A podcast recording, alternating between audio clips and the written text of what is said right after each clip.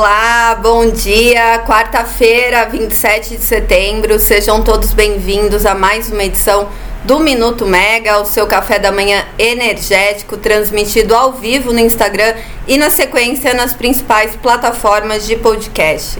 Eu sou a Natália Bezutti, jornalista da Megawatt, e depois de uma super terça, né, de eventos e reuniões do setor, a gente fala aqui hoje um pouco sobre ah, os desdobramentos, né, do PLD tanto na ANEL quanto do preço. Também tem a discussão no Senado sobre a regra do sinal locacional, como que ela ficou. E mais uma mudança na dança das cadeiras da diretoria da Eletrobras. E uma mudança que novamente não agradou muito o ministro. Bom dia, Fabi. Vamos começar então por mais essa dança das cadeiras, né? Ontem a Eletrobras anunciou que a Elvira Presta, né, vice-presidente financeira e de relações com investidores da companhia, renunciou ao cargo. Essa é a terceira renúncia do alto escalão da diretoria da Eletrobras desde junho, quando João Carlos Guimarães renunciou da vice-presidência de comercialização em meio a acusações de fraudes e depois foi o presidente, né, Wilson Ferreira Júnior, quem renunciou em agosto.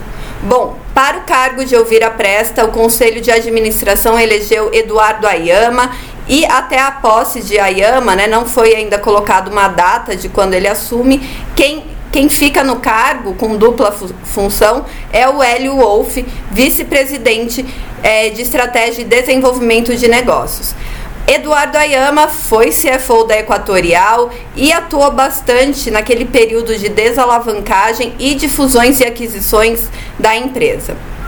Em conversa com jornalistas, né, após a assinatura da portaria interministerial do, do, da Política Nacional de Compartilhamento de Postes, o poste legal, Silveira disse que mais uma vez foi surpreendido, não escondeu a frustração dele com a questão e disse que, é, a, como poderia ter sido comprovado, né, com a renúncia, já que ele não foi avisado, é que suas críticas sobre o relacionamento do governo com a Eletrobras têm fundamento, são oportunas, e isso porque a, a União detém 40% das ações da empresa e fa faltaria, né, nas palavras de Silveira, mais respeito da Eletrobras em comunicar o governo que representa a sociedade brasileira e também seria aí acionista da empresa.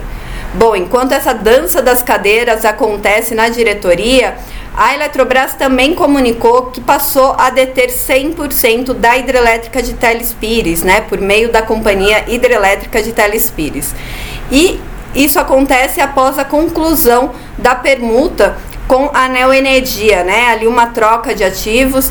A, a Eletrobras sai de quatro empresas que tinha participação junto com a Neoenergia e passa a assumir 100% de Telespires, que ela tinha 49%, e também 60% da hidrelétrica Baguari. Segundo a empresa, a transação está alinhada ao seu objetivo estratégico de racionalização de participações e otimização societária. Vamos lembrar que agora, em setembro, foram duas, né? é, vendas de participações da companhia. Uma foi a conclusão da participação que ela tinha no complexo termoelétrico de Candiota para a Âmbar Energia pelo montante de 72 milhões. Candiota era o único ativo a carvão e também a participação que ela tinha na Copel por meio de ações ordinárias que foram vendidas por 125 milhões de reais. O PLD, que voltou das caras ontem, né? Aí acordando o mercado para o assunto, ele volta a subir hoje também, né? Ele já está com um preço médio fixado de R$ 185,18 por megawatt-hora e maior do que o de ontem, né? Que o preço médio foi de R$ 102,71 o megawatt-hora. Bom, o comportamento dele também é um pouco diferente do comportamento de ontem. Ele, ele começa a subir agora às 9, entre 9 e 11 horas, chegando a um patamar de R$ 84,00 o megawatt-hora, e depois ele cai ao meio-dia. Às 13 ele volta a subir e bate R$ 349,58 o megawatt-hora. E também, ao contrário de ontem, né, quando ele voltou para o piso, ele fecha o dia em R$ 292,41 o megawatt-hora. Então, uma alta aí maior também no preço horário e durante todo o dia. E o motivo se mantém altas temperaturas, aumento da carga e a parada de Angra 2.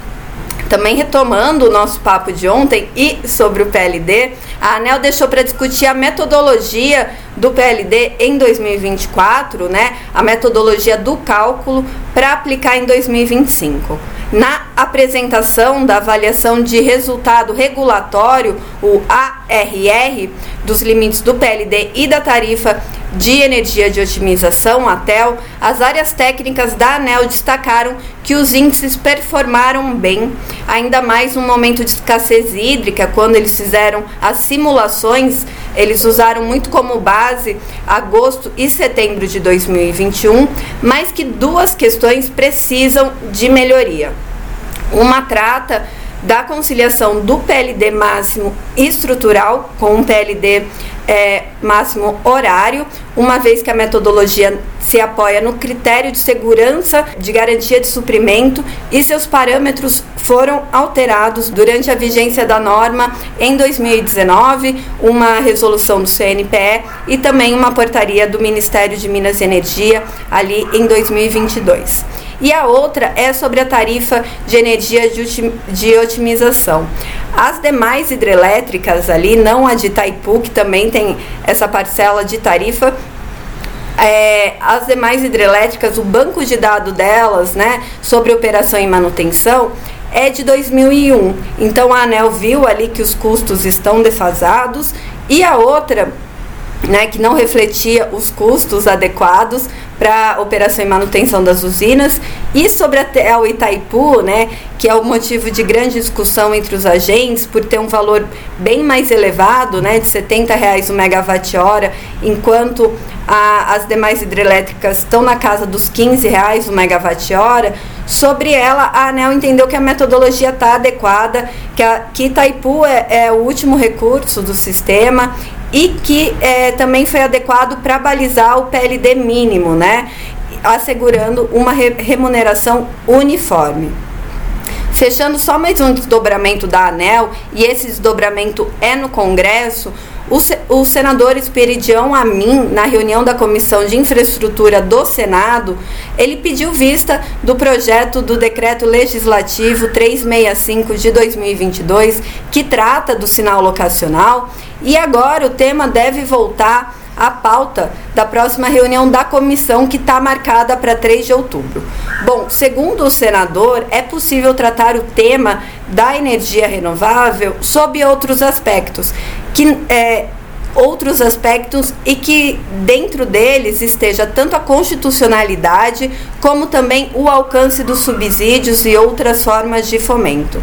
Por que, que ele falou isso? Porque no voto do senador Otto, Otto Alencar, a, ele se baseia, né, o voto se baseia na inconstitucionalidade da ANEL, porque ele entende que a mudança do sinal locacional ela envolve aspectos de desenvolvimento econômico, social, geração de emprego e mudança climática, que estaria muito além da, da competência da agência.